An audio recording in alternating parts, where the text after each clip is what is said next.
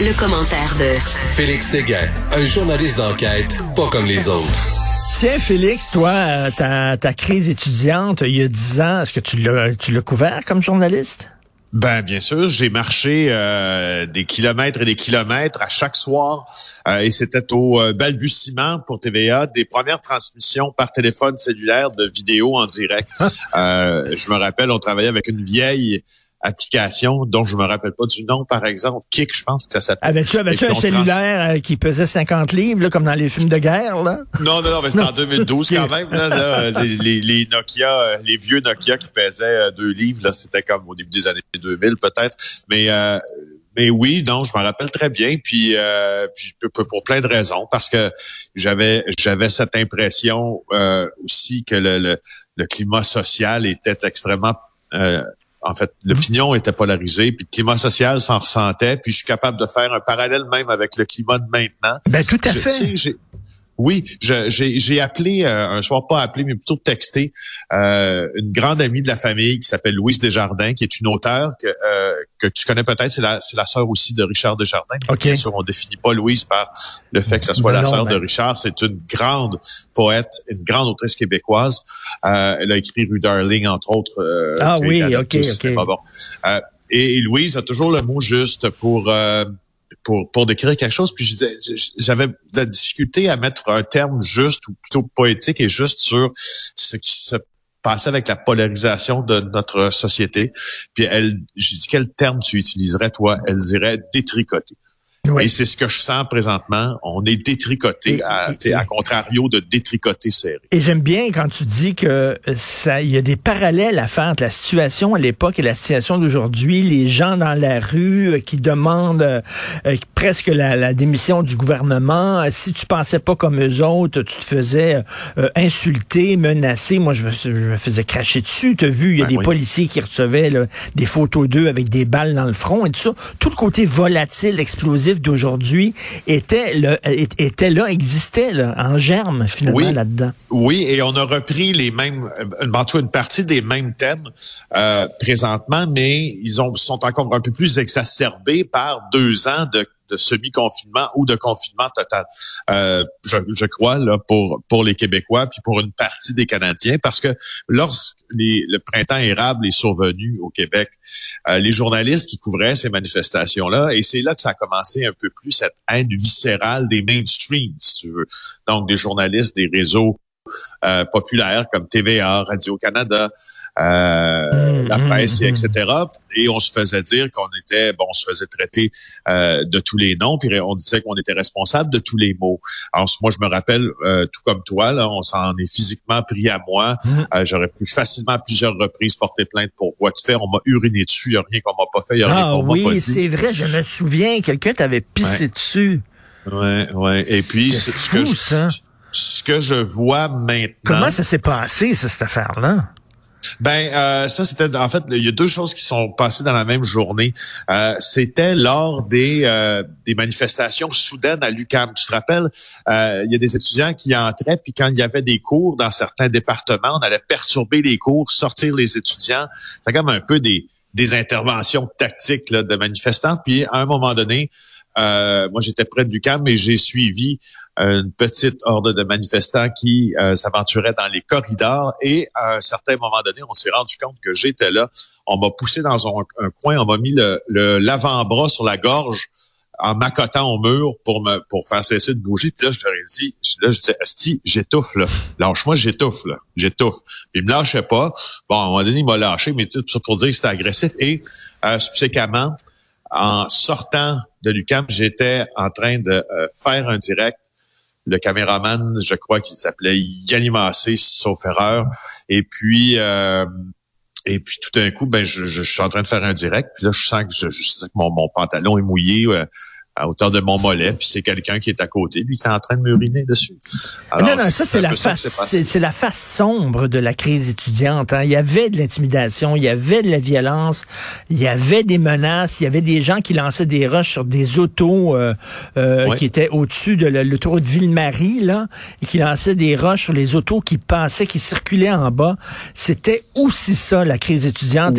Oui, mais Oui, mais Richard, c'est important ce que tu dis. Puis le parallèle à maintenant est d'autant plus important, c'est que moi, je sais rien de scientifique, mais je prétends que il y a maintenant une, il y a beaucoup plus de personnes. Donc, la masse critique est un peu plus importante de gens qui sentent une frustration que dans le conflit étudiant. Parce que, tu sais, on a, moi, j'estime à peu près, là, c'est des sondages le pauvre, qu'on a 10% de la population qui, qui en a vraiment plein son casque, qui veut pas être vacciné, certains pour de bonnes raisons, d'autres pour de très mauvaises, d'autres au complet, etc. Mais bref, ces gens-là s'expriment, ils ont une tribune qu'ils n'avaient pas pour le faire avant. Euh, et ils sont juste plus nombreux, donc ils sont juste plus insultants. Mm. on nous insulte plus. Là, j'en ai encore reçu ce matin là des trucs là, qui se répètent, qui se disent même pas à la radio. Mm. C'est beaucoup plus exacerbé. C'est ça, c'est à la puissance 10. Là, mais mettons le verre était dans la pomme, comme on dit. Euh, La loi sur les mesures d'urgence adoptée par euh, le gouvernement Trudeau, euh, il y a un volet qui est intéressant, c'est-à-dire qu'on va s'attaquer au portefeuille des camionneurs.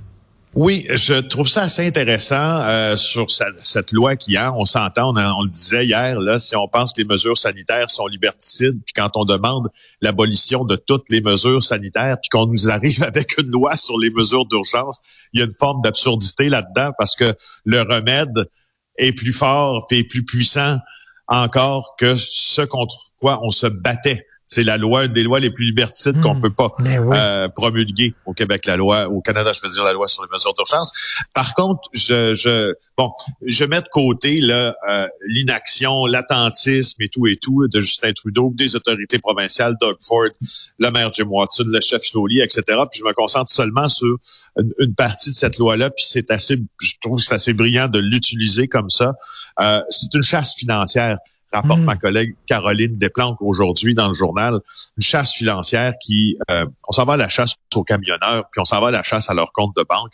Ce qu'on va faire d'abord, là, ceux qui financent le siège d'Ottawa, puis ceux qui financent les blocages aux frontières, ce qu'on va leur dire, on va dire aux plateformes de sociofinancement, les GoFundMe, les autres, ben on va les assujettir à la loi sur le recyclage des produits de la criminalité puis de financement des activités terroristes. C'est pas rien là.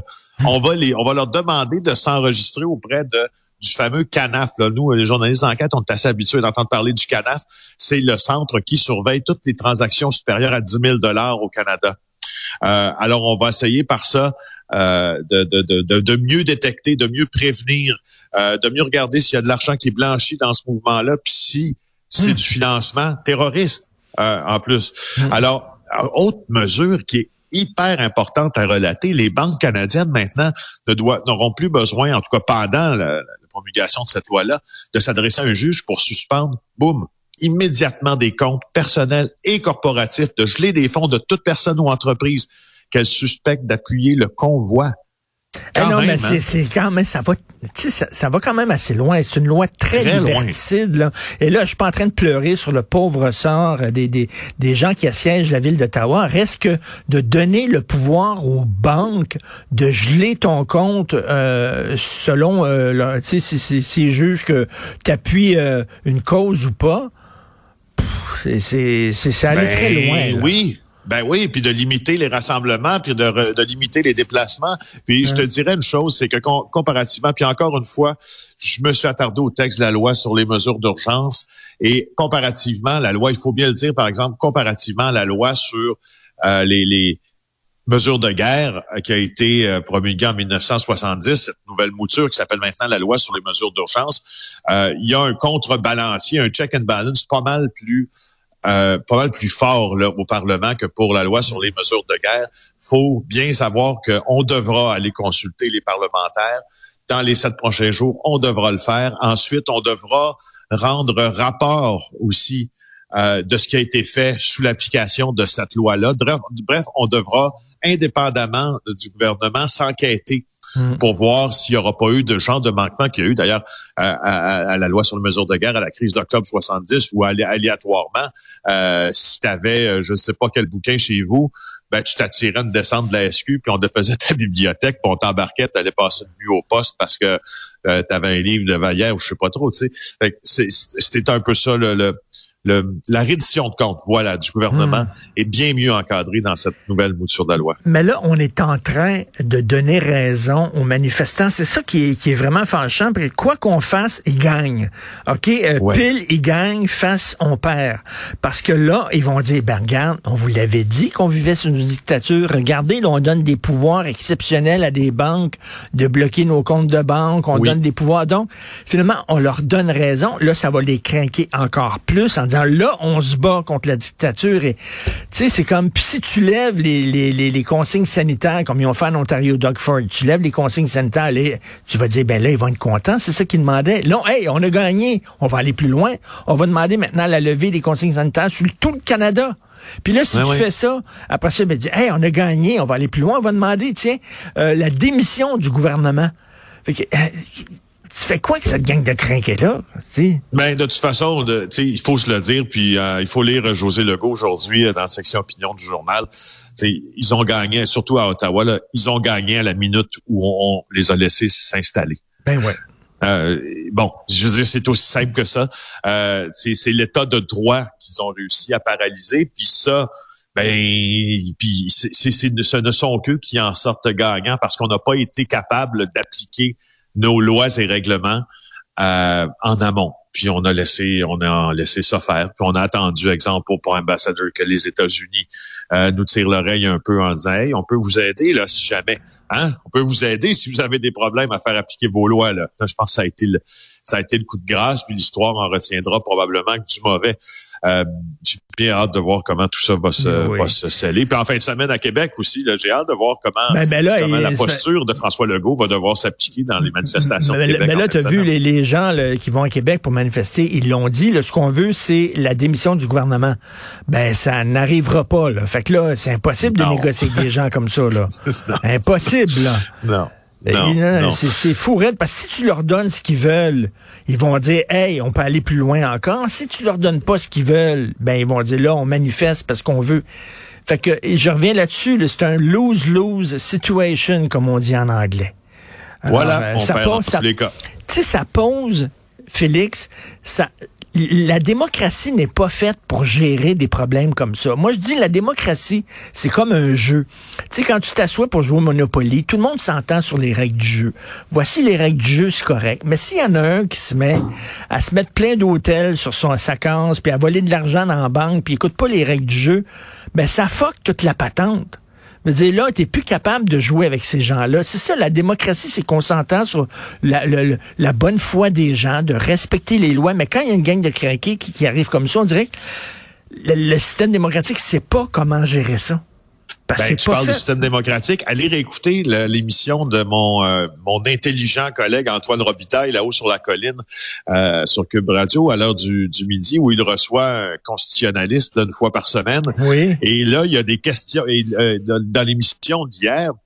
Là, il y avait des questions encore plus importantes qui étaient soulevées sur le, le fonctionnement de notre constitution et de ses pouvoirs parce que là, on semble d'ailleurs être en train de de lui faire des de lui créer des brèches là qui auraient qui qui ne qui ne peut, pourraient pas être créées dans un système à l'américaine qui peuvent être créées dans un système du Commonwealth. On est en train de déstabiliser énormément hmm. ces lois et règlements, puis on est en train de aussi poser cette question. Il en parlait hier. Euh, puis on puis les manifestants, tu vois que c'est leur discours. Là. Ils ont ils ont ce sentiment un peu comme les Freemen on the Land, là, qui est un, un groupe extrêmement libertarien qui croit pas aux lois qui nous gouvernent, sauf à la Constitution. Ces manifestations-là mettent la Constitution en haut de tout, en haut de tout autre règlement ou loi qui peut être promulgué. Et puis, euh, bref, aller écouter ça, ça peut, hmm. c'est intéressant sur ce concept-là, puis sur euh, le fonctionnement de notre gouvernement qui n'a pas su gérer. oui, exactement. Quelque chose me dit qu'on n'est pas sorti du bois, malheureusement. Merci Félix, on se reparle demain. Bonne journée. Ça marche.